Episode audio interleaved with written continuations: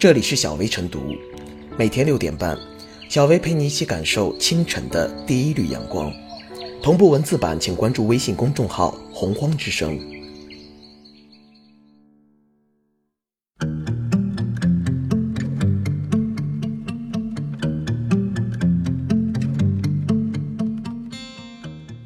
二零一八年六月时政热点汇总：一、六月二日十二时十三分。我国在酒泉卫星发射中心用长征二号丁运载火箭成功发射高分专项高分六号卫星。二，六月二日，地壳一号万米钻机正式宣布完成首修，完钻井深七千零一十八米，创造了亚洲国家大陆科学钻井新纪录。这标志着我国成为继俄罗斯和德国之后，世界上第三个拥有实施万米大陆钻探计划专用装备和相关技术的国家。三，六月四日，中国载人潜水器深海勇士号完成南海实验性应用科考航次，返回三亚。本次深海勇士号最大下潜深度达三千四百零七点七米，连续十九天昼夜下潜，实现夜间下潜常态化。四，六月四日九时四十七分，中国科学院遥感与数字地球研究所所属中国遥感卫星地面站密云站按计划。成功跟踪接收到高分六号卫星首轨载荷成像数据，首轨数据接收任务时长为六分钟，完成总计四十 GB 数据的实时接收、记录和传输。五，国务院总理李克强六月六日主持召开国务院常务会议，部署在市场监管领域推进管理方式改革和创新，全面推行双随机一公开监管，决定全面清理各类事项证明。更多消除群众和企业办事烦恼，确定进一步建设和完善社会信用体系的措施，以诚信立身敬业。六，六月七日，中国铁路总公司在京沈高铁启动高速动车组自动驾驶系统现场试验，这标志着中国铁路在智能高铁关键核心技术上自主创新取得重要阶段成果，中国高铁整体技术持续领跑世界。七。经国家主席习近平批准，中华人民共和国友谊勋章于六月八日首次颁授。根据《中华人民共和国国家勋章和国家荣誉称号法》，国家设立中华人民共和国友谊勋章，授予为我国社会主义现代化建设和促进中外交流合作、维护世界和平作出杰出贡献的外国人，为国家最高荣誉。设立颁授中华人民共和国友谊勋章，旨在通过。树立中外友谊典范，向世界传递友谊、和平、公平、正义等基本理念，增进世界对中国的了解。八，国家主席习近平六月九日在青岛国际会议中心举行宴会，欢迎出席上海合作组织青岛峰会的外方领导人。习近平强调，青岛是著名的帆船之都，许多船只从这里扬帆起航，追逐梦想。明天，我们将在这里。举行上海合作组织扩员后的首次峰会，全面规划本组织未来发展蓝图。让我们以青岛峰会为新起点，高扬上海精神的风帆，共同开启上海合作组织发展新征程。九，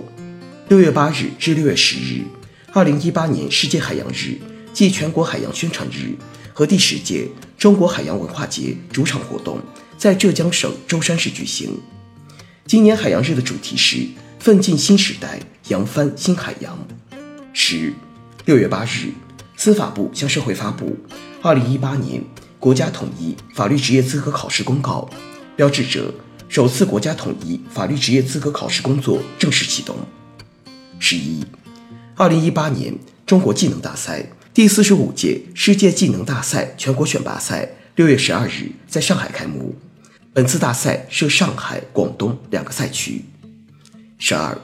经过为期近四天的海上航行，首艘由我国自主设计建造的亚洲最大自航绞系挖泥船“天鲲号”于十二日成功完成首次试航，这标志着“天鲲号”向着成为一艘真正的疏浚利器迈出了关键一步。此次试航经由长江北角开往浙江花鸟山海域。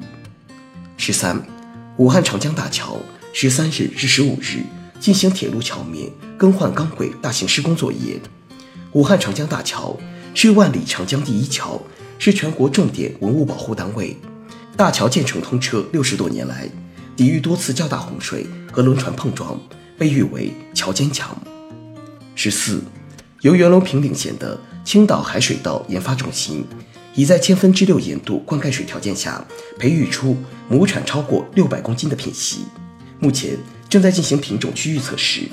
按计划，二零一九年中国将诞生第一批海水稻品种，预计二零二零年稻种可上市销售。十五，近日，江苏省昆山市、上海市嘉定区、青浦区、松江区和张江国家自主创新示范区、虹桥商务区共同成立了“四加二”更高质量一体化发展实践联盟。十六，自然资源部消息。全国统一的不动产登记信息管理技术平台已实现全国联网，我国不动产登记体系进入到全面运行阶段。十七，世界卫生组织六月十八日发布的《疾病和相关健康问题国际统计分类》中，首次将沉溺于强迫性电子游戏列为一种精神健康状况。十八，六月十九日。个人所得税法修正案草案提请十三届全国人大常委会第三次会议审议。此次改革的重点包括：个税起征点由每月三千五百元提高至每月五千元，这是该法自一九八零年出台以来第七次修正。十九，习近平六月十九日同当日抵京对中国进行访问的朝鲜劳动党委员长、国务委员会委员长金正恩举行会谈，两国领导人。就当前中朝关系发展和朝鲜半岛局势坦诚交换了意见，一致表示要维护好、巩固好、发展好中朝关系，共同推动朝鲜半岛和平稳定面临的良好势头向前发展，为维护世界和平和地区和平稳定繁荣发展作出积极贡献。二十，智能电力公路三网融合平台暨上海国能新能源汽车基地启动仪式，昨日。在上海松江举行，平台由国能汽车联合多方发起，旨在推进交通网、能源网和信息网三网融合。二十一，六月二十日，我国在建的海上超级工程——福建平潭海峡公铁大桥实现全桥主塔全部封顶。平潭海峡公铁两用大桥全长十六点三四公里，是世界最长的跨海峡公铁两用大桥。二十二，近日。经党中央批准，国务院批复，自二零一八年起，将每年农历秋分设立为中国农民丰收节，这是第一个在国家层面专门为农民设立的节日。二十三，六月二十一日电，从北京市发改委获悉，首都地区环线高速公路本月底将正式具备通车条件。至此，号称北京大七环的 G 九五首都地区环线高速公路。将闭合成环全线通车，大七环项目将在京津冀多个重要城市间形成快速连接通道，并与多条高速公路放射线形成网络，为京津冀协同发展提供交通支撑。二十四，我国陆上首口井深超过八千米的天然气井——克深九零二井，近日正式投产，日产气量达四十万立方米，为西气东输增添了新能源。二十五。中央外事工作会议六月二十二日至二十三日在北京召开。习近平强调，外交是国家意志的集中体现，必须坚持外交大权在党中央，要增强政治意识、大局意识、核心意识、看齐意识，坚决维护党中央权威和集中统一领导，自觉在思想上、政治上、行动上同党中央保持高度一致，确保令行禁止、步调统一。对外工作是一个系统工程，政党、政府、人大、政协、军队、地方、民间等要强化统筹协调，各有侧重，相互配合，形成党总揽全局、协调各方的对外工作大协同局面，确保党中央对外方针政策和战略部署落到实处。二十六，北京时间六月二十三日凌晨，苏炳添在马德里挑战赛男子百米决赛中。以九秒九一的成绩强势夺冠，打破全国百米纪录和黄种人百米纪录，追平亚洲百米纪录。二十七，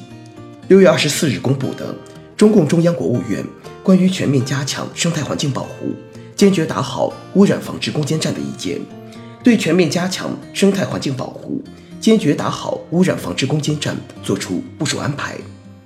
二十八，六月二十五日是第二十八个全国土地日，自然资源部在全国部署开展主题为“珍惜土地资源，建设美丽家园”的系列宣传活动。目前，我国耕地数量、质量、生态三位一体保护新格局基本形成。二十九，六月二十六日，北京二零二二年冬奥会的标志性场馆——国家速滑馆完成地下结构施工，预计今年六月底完成主体结构施工，明年底基本完工。三十，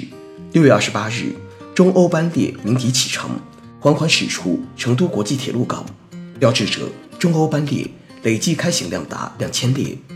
经过五年运行的中欧班列，连接十六个境外城市。十四个境内城市已实现每天三列以上稳定开行。三十一，六月二十九日，上海振华重工承建的交通运输部烟台打捞局五千吨打捞起重船德和轮在上海交付。德和续航力大于一万两千海里，具备三千米水深强行打捞作业能力。三十二，从六月三十日起，包括微信、支付宝在内，所有网络支付都实行断直连。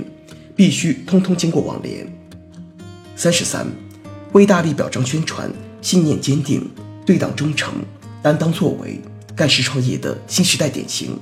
激励和引导广大党员干部进一步把思想和行动统一到习近平新时代中国特色社会主义思想和党的十九大精神上来，不忘初心、牢记使命、见贤思齐、锐意进取，努力创造无愧于时代。无愧于人民，无愧于历史的业绩。党中央决定追授郑德荣、钟扬、李全兴、许帅、姜世坤、张晋、张超等七名同志全国优秀共产党员称号。